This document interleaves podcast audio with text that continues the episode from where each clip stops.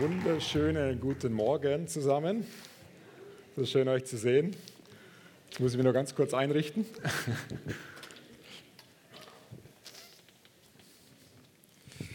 Aber ich habe es gleich. So.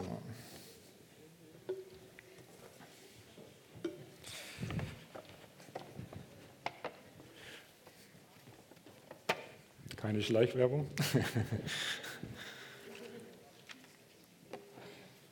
macht so Spaß, ähm, sowas zu beobachten, wenn, wenn, ja, wenn Menschen beschenkt werden, oder? So großartig. Ich muss euch unbedingt was vorlesen. Ich habe die Woche einen Kinderaufsatz gelesen. Es gibt so lustige Kinderaufsätze. Wenn ihr sowas mal gesehen habt, das müsst ihr unbedingt mal, mal lesen. Ich bin fast unter dem Tisch gelegen. Es hat gar nichts mit dem Predigtthema zu tun, das vorweg. Aber ich konnte nicht daran vorbeigehen weil ich glaube, ähm, Freude ist ja ein Drittel vom Königreich von Jesus und Lachen ist gesund. Und ich finde sowas lustig, und jetzt habe ich genug eingeleitet. und zwar, da schreibt ein Kind, wir gingen mit unserer Lehrerin im Park spazieren. Gegenüber dem Park war ein Haus, wo die Mütter ihre Kinder gebären. Eine Gebärmutter, ich wollte eigentlich nicht lachen, schaute aus dem Fenster und winkte uns freudig zu. oh, Wahnsinn. Ah, sensationell. Kinder sind großartig. Ah. Ein anderer Junge hat geschrieben, wir gingen in den Zoo. Es war ein großer Affe im Käfig. Mein Onkel war auch dabei. so.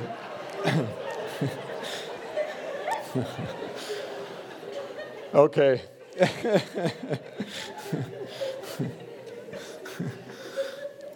Wir sind in einer großartigen Serie und die heißt Glaube nur. Und wir haben jetzt schon drei Sonntage über die Serie, über das Thema Glauben gesprochen. Der Daniel hat angefangen ähm, mit der Definition, was ist biblischer Glaube? Ähm, dass Glaube eigentlich sehen, sehen im Geist mit den inneren Augen bedeutet, dass es nicht um Leistung geht. Silvan hat weitergemacht, hat darüber gesprochen, Glaube ohne Werke ist auch ist nicht das, was die Bibel beschreibt, dass wenn du biblischen Glauben, wenn du Glauben bekommst, wirst du automatisch in Aktion kommen und wirst Werke tun. Das ist kein Gegensatz.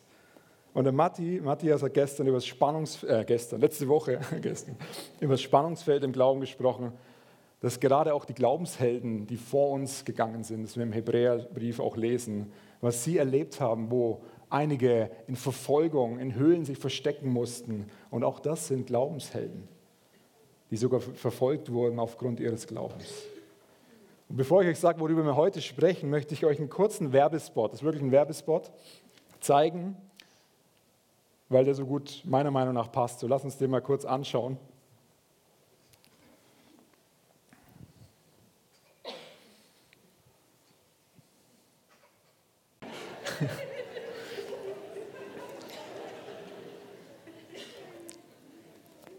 Ich habe mir gedacht, wir nennen das um die Marke. Wir haben ja auch einen Livestream und so weiter und wir wollen keine Schleichwerbung machen und habe mir hier eine Dose kreiert, die heißt Holy Cow.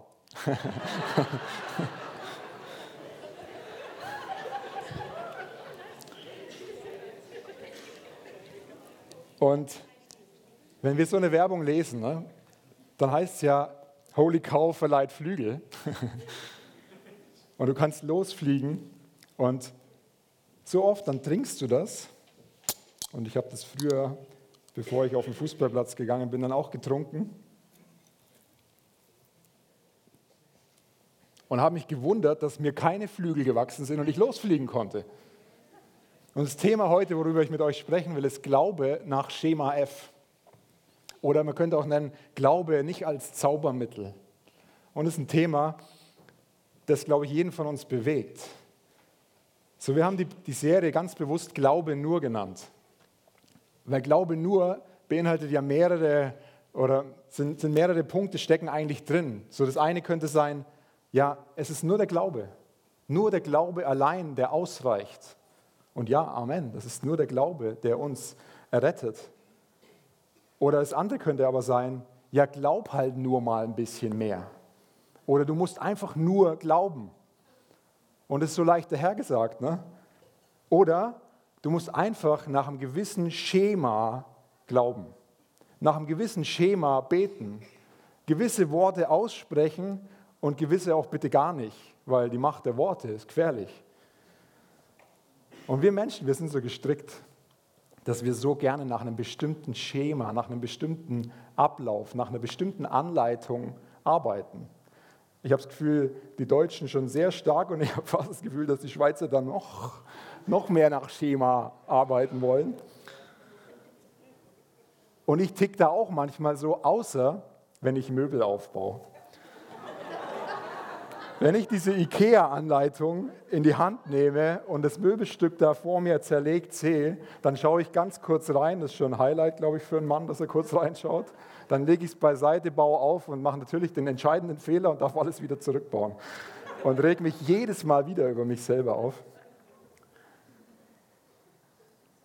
Aber wir lieben grundsätzlich eigentlich Anleitungen, Schemas, ähm, so, so vorgefertigte Abläufe, die immer wiederkehren, die immer wieder kommen. Es gibt uns Sicherheit, es gibt uns auch in gewisser Weise Stärke und Routine. Grundsätzlich Routine ist ja was Gutes. Aber was, wenn die Routine, wenn das Schema F nicht mehr funktioniert oder auf einmal nicht funktioniert?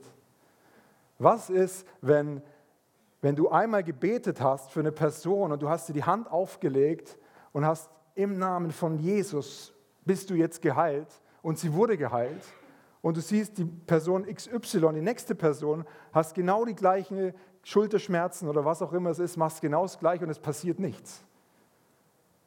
Das ist ein Spannungsfeld. Und die Frage, warum passiert nichts? Was ist, wenn die Anleitung auf einmal nicht mehr funktioniert? trinkst es Holy Cow, bekommst eben keine Flügel und wunderst dich und fragst dich, warum? Was, was ist los? Habe ich vielleicht zu wenig geglaubt?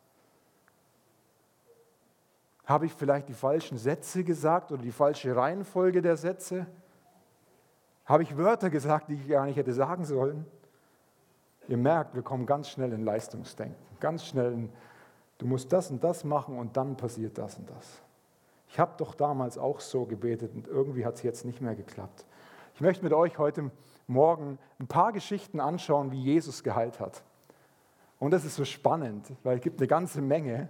Und es war ganz interessant, als ich mir die mal näher angeschaut habe und immer wieder durchgelesen habe, habe ich gemerkt, dass es immer anders war.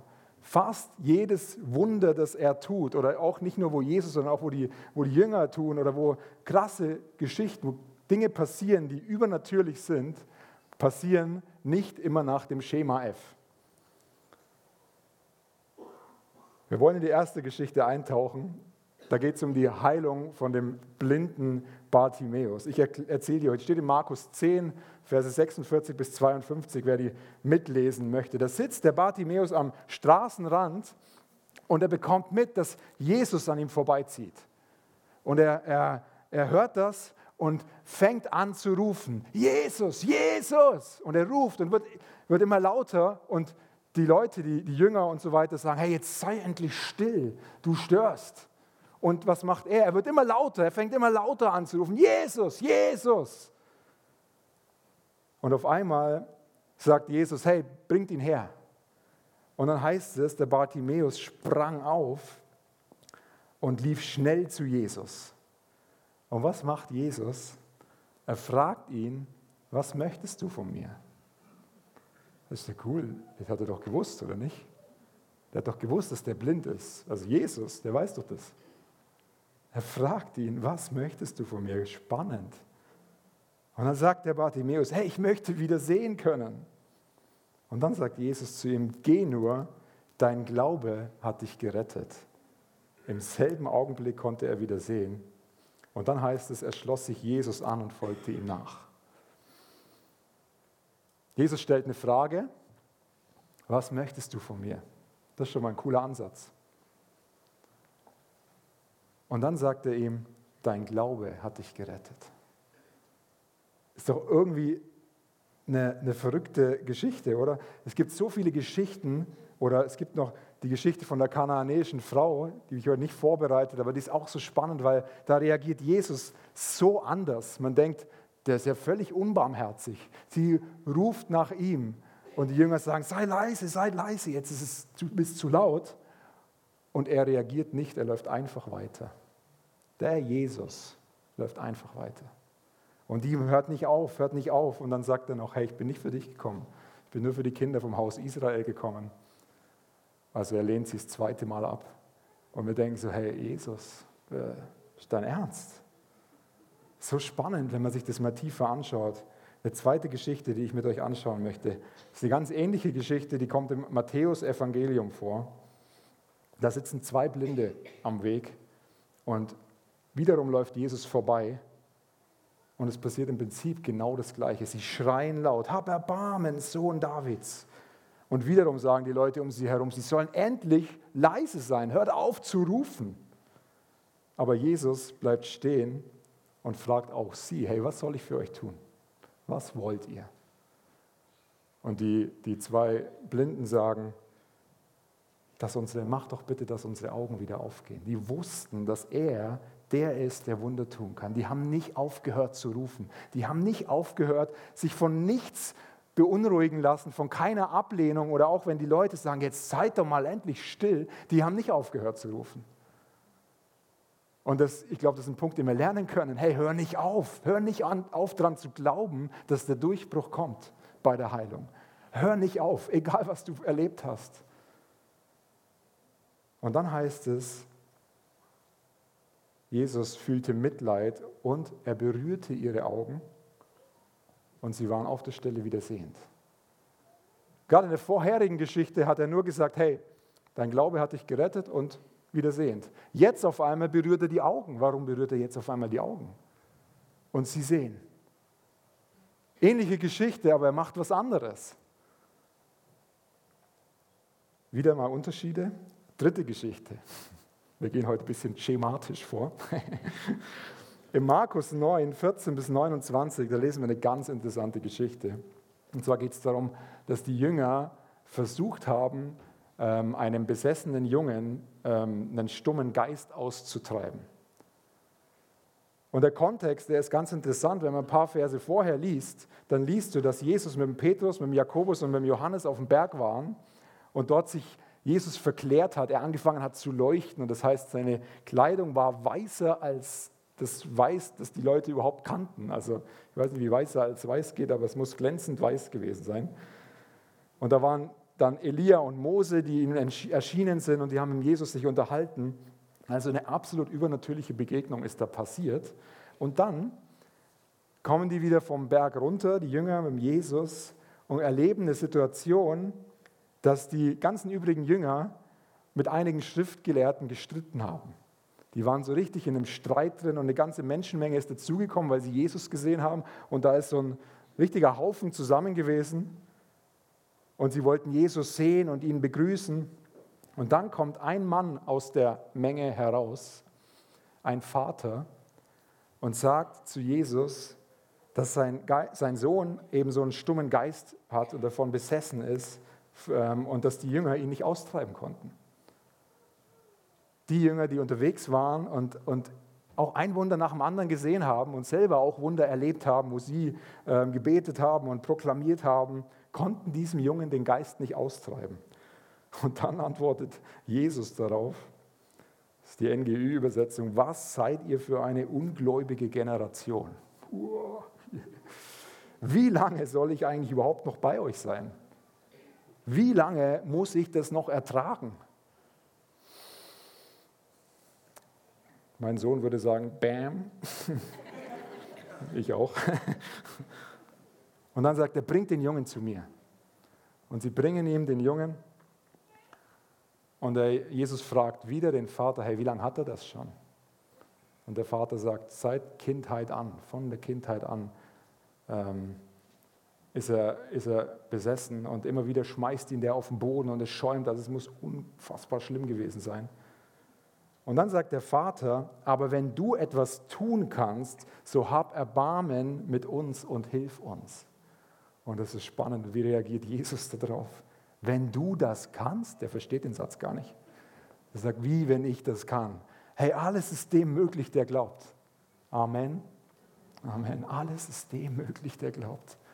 Das ist die Antwort. Und der Vater ruft, und der Daniel ist in der ersten Predigt auch schon darauf eingegangen, ich glaube, hilf meinem Unglauben und hilf mir im Endeffekt davon loszukommen, von meinem eigenen Unglauben. Der hat was verstanden. Der hat verstanden, dass er diesen übernatürlichen Glauben braucht. Und wisst ihr, wo der Glaube entstanden ist? Im Gespräch mit Jesus, in der Gegenwart mit Jesus, der vor ihm steht, der mit ihm redet. Vielleicht auch nicht auf die netteste Art und Weise, wie wir es hier lesen, aber in der Klarheit, die ihm ins Herz reindringt. Auf einmal sagt er, ich glaube, hilf meinem Unglauben. Hilf mir davon loszukommen. Und es ist wieder kein Schema, kein Ritual, das dem Vater irgendwie geholfen hat, sondern es ist die Begegnung, die Beziehung mit Jesus, das Gespräch mit Jesus, das seinen Sohn letztendlich dann rettet. Und dann ist interessant, was macht Jesus dann? Er bedrohte den unreinen Geist. Er sagt, du stummer, tauber Geist, ich gebiete dir, fahre von ihm aus und fahre nicht mehr in ihn hinein. Jetzt gebietet er. Er hat vorher die Hände aufgelegen, aufgelegt, er hat vorher gesagt, dein Glaube hat dich gerettet und jetzt gebietet er und von dem Moment fährt der äh, Geist aus. Und die Jünger kommen danach zu Jesus und sagen zu ihm, hey, hey Jesus, warum haben wir den nicht austreiben können? Warum hat es nicht geklappt? Und er sagt, diese Art kann durch nichts ausfahren, außer durch Gebet. Und in einigen Übersetzungen heißt es noch und durch Fasten. Wir sind wieder an dem Punkt, dass es nicht nach einem bestimmten Schema F geht, dass Heilung passiert, dass das Wunder kommt, sondern hier ist es wieder Gebet. Gebet ist die Beziehung, ist das Gespräch, der Austausch mit Jesus, mit dem Vater, mit dem Heiligen Geist. Und dann lesen wir an anderer Stelle, dass Jesus immer wieder sagt, ich tue das, was ich den Vater tun sehe. Ich tue immer nur das, was ich den Vater tun sehe. Ich glaube, wenn wir das immer nur tun, was wir denken, was jetzt dran wäre in der Situation, und ich bin oft an dem Punkt, ich sehe eine Not und für mich ist klar, okay, ich sehe die Not, die Lösung ist das, also gehe ich dem nach. Und oft passiert es mir, dass ich gar nicht den Heiligen Geist frage, hey, wie siehst du die Not? Wo siehst du, wo bist du in der Situation? Was bist du am tun jetzt gerade? Und ich gehe dem nach und wundere mich manchmal, dass der Durchbruch vielleicht nicht sofort kommt, vielleicht erst viel später kommt oder vielleicht sogar gar nicht kommt. Mein Onkel hatte vor, ist schon lange her, ist leider mittlerweile nicht mehr am Leben, aber er hatte vor 20 Jahren die Diagnose bekommen, dass er Krebs hat im vierten Stadium. Ein Lungenkarzinom, das direkt an einer Arterie ist, die lebensbedrohlich ist. Du kannst nichts operieren, gar nichts. Aber sie mussten trotzdem einen Eingriff machen, einen kleinen Eingriff, wo die Ärzte ihm gesagt haben, hey, wir wissen nicht, was rauskommt.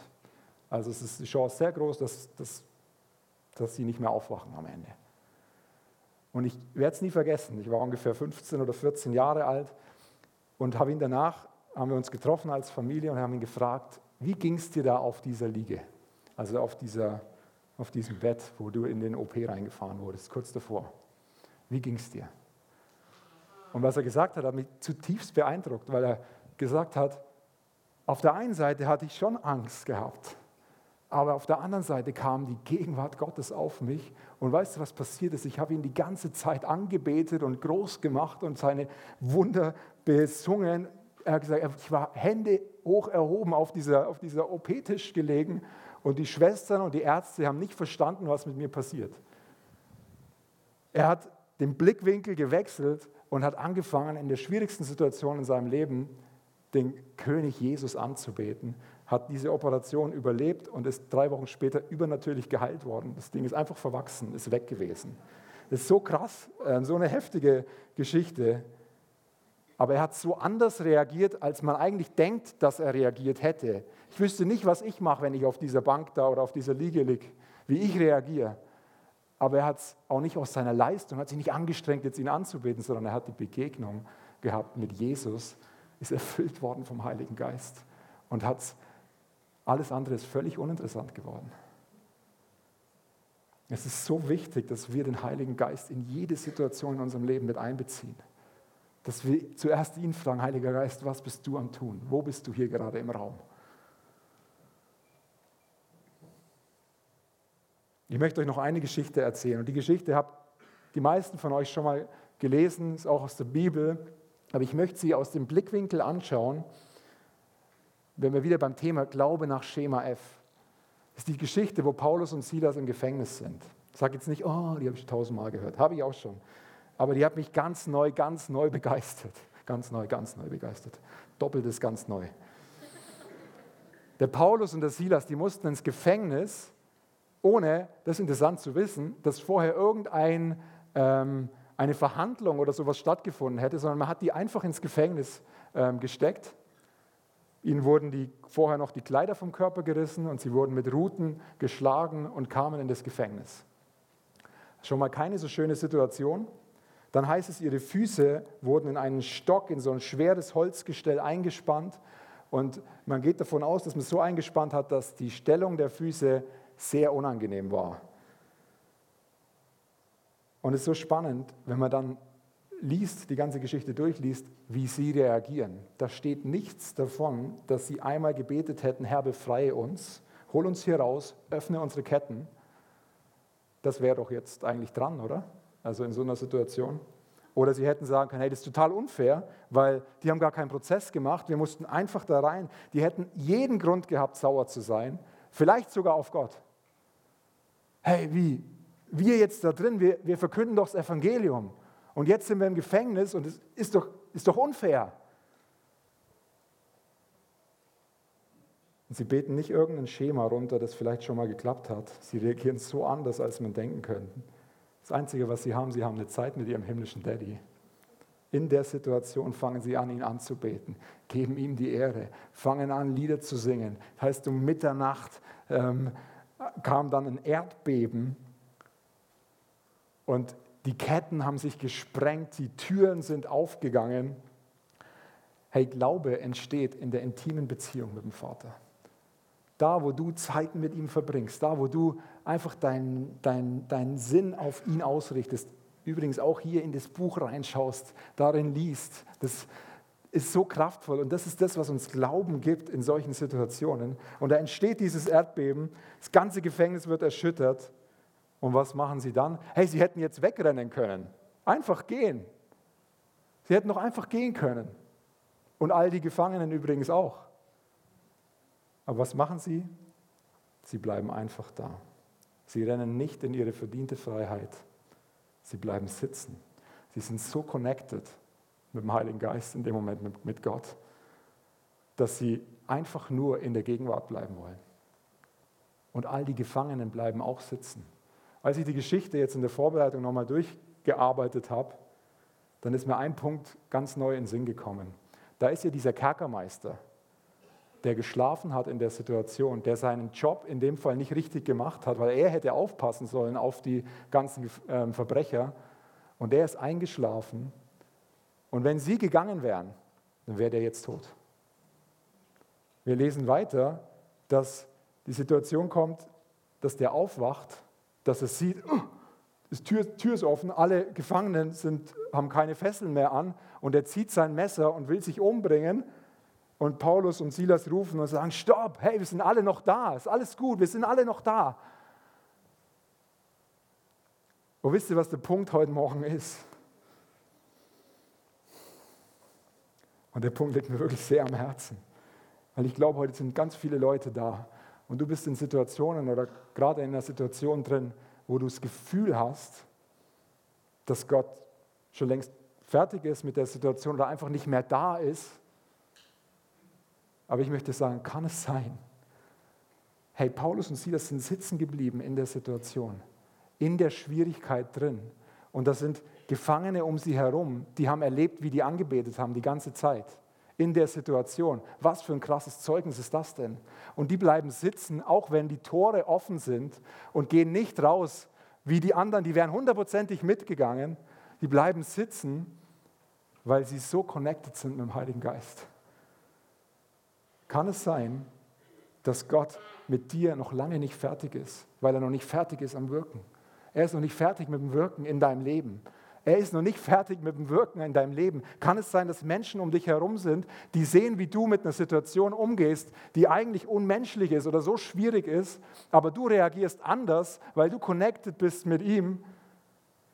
Und wisst ihr, was passiert? Der Kerkermeister gibt sein Leben Jesus und das heißt, er und sein ganzes Haus sind gläubig danach. Und warum? Weil die sitzen geblieben sind, weil die in der Situation geblieben sind und nicht weggerannt sind. Hey, renn nicht weg. Renn nicht aus der Situation raus. Weil er ist noch nicht fertig mit Wirken. Er ist noch nicht fertig. Es geht um Beziehung mit Jesus, es geht um Beziehung mit dem Heiligen Geist, dass wir connected sind mit ihm. Das ist so eine starke Geschichte, das ist so, so kraftvoll. Weil es gibt Situationen in unserem Leben, die überfordern uns. Und wir haben Fragen und manchmal bringt es gar nichts, Fragen zu stellen, weil es, weil es einfach nur dran ist, connected zu bleiben, nicht wegzurennen. Renn nicht weg von Gott.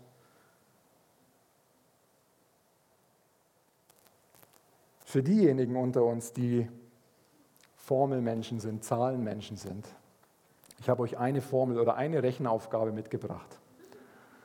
Und wer diese Rechenaufgabe, die kommt jetzt dann gleich am Beamer, als erstes ausgerechnet hat, der bekommt so ein Holy Cow. Okay? So, du darfst mal einblenden. Also kein Taschenrechner rausholen, okay? 60 plus 70 plus 15.046 plus 7.596 plus 10.489 plus 4.348 plus 705 plus 3 ist. Wer ist zuerst? Ist nur Plus.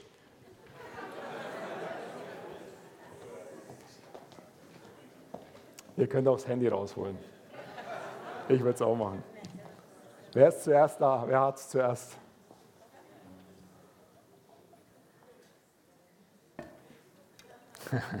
Ihr seid Schweizer machen, die holen nicht ihr Handy raus, ne? so gut.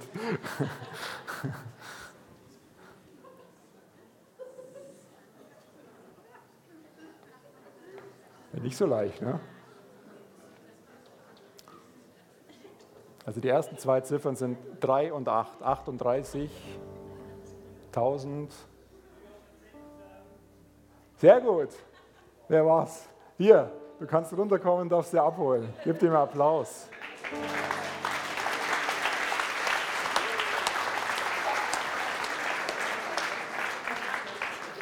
Sehr gut.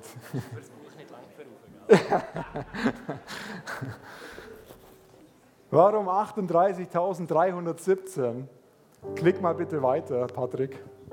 Oh.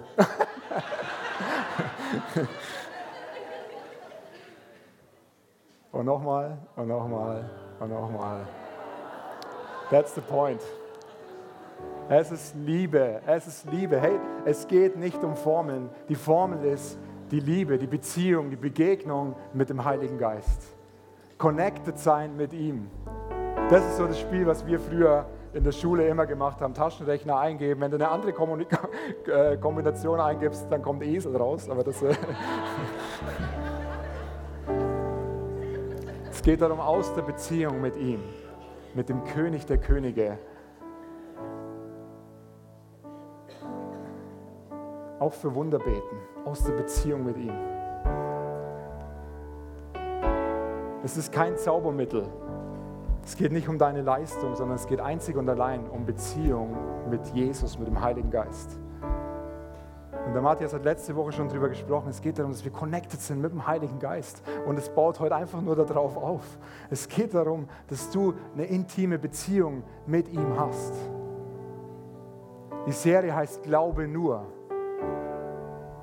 Wenn du heute hier bist und diesen Glauben, diesen, diesen Jesus, über den wir eigentlich die ganze Zeit reden, noch nicht persönlich kennst, hey, dann ist heute der Moment, wo du mit ihm in eine intime Beziehung, in eine, in eine tiefe Beziehung kommen kannst und Ja sagen kannst zu ihm. Ihm sagen kannst, hey, Jesus, ich kenne dich noch nicht, aber ich möchte dich kennenlernen heute, weil er steht da mit offenen Armen. Ich möchte euch bitten, dass ihr mal die Augen schließt jetzt gerade. Wenn du dich angesprochen fühlst und spürst, dass da an deiner Herzenstür wie so ein Klopfen ist, hey, dann mach die Tür auf und sag, Jesus, komm rein. Wenn dich das betrifft, dann heb doch gerade mal die Hand.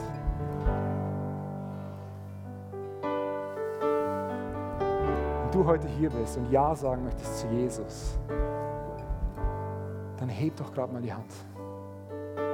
Lass den Moment nicht vorbeigehen. Vielen Dank für deine Hand.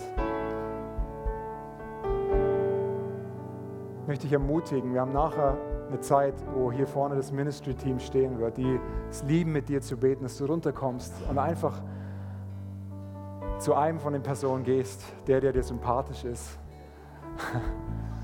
Und sie würden mit dir beten und wir wollen dir gerne eine Bibel schenken und einfach noch ein paar Informationen mitgeben, was so die nächsten Schritte sein können.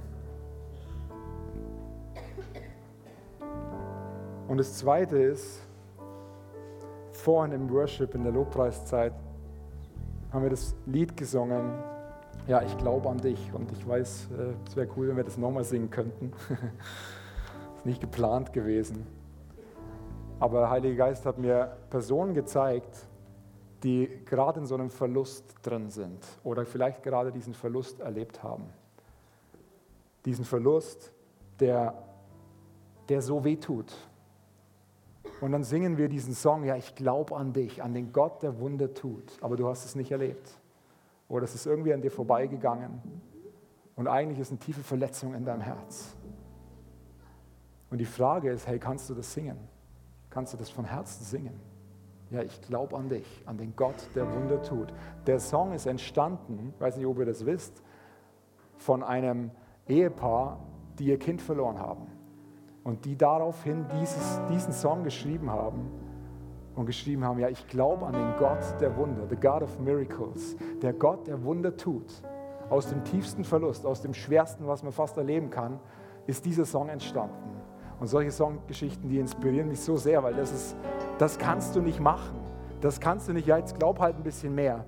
Sondern das ist, wenn der Heilige Geist hineinkommt in die Situation. Und ich empfinde, dass Menschen heute hier sind, die diesen Verlust erlebt haben. Und ich glaube, es ist sogar eine ganze Menge. Und ich möchte was machen, das Mut erfordert. Aber es gibt die Kraft der Gemeinschaft, wo du nicht alleine bist. Wenn du jemand bist, den das trifft und wenn du Mut hast, dann komm doch bitte jetzt hier nach vorne. Ich sage dir auch, was wir machen werden. Ich würde die Gemeinde einladen, mit nach vorne zu kommen, dass wir sie wie in die Mitte nehmen und anfangen, einfach den Heiligen Geist einzuladen in die Situation und zu erleben, wie er heilt, wie er ermutigt, wie du Worte weitergeben kannst. Er ist hier und das heißt, er ist der Tröster, er ist der, der dich wieder aufrichtet. Wenn es dich betrifft heute Morgen und du diese Verletzung erlebt hast und enttäuscht bist, dann komm mit deinen Enttäuschungen nach vorne. Darfst du jetzt machen. Ich weiß, es erfordert Mut. Aber es hat die Kraft, dass heute Durchbruch passiert in deinem Leben. Ich bin so überzeugt davon.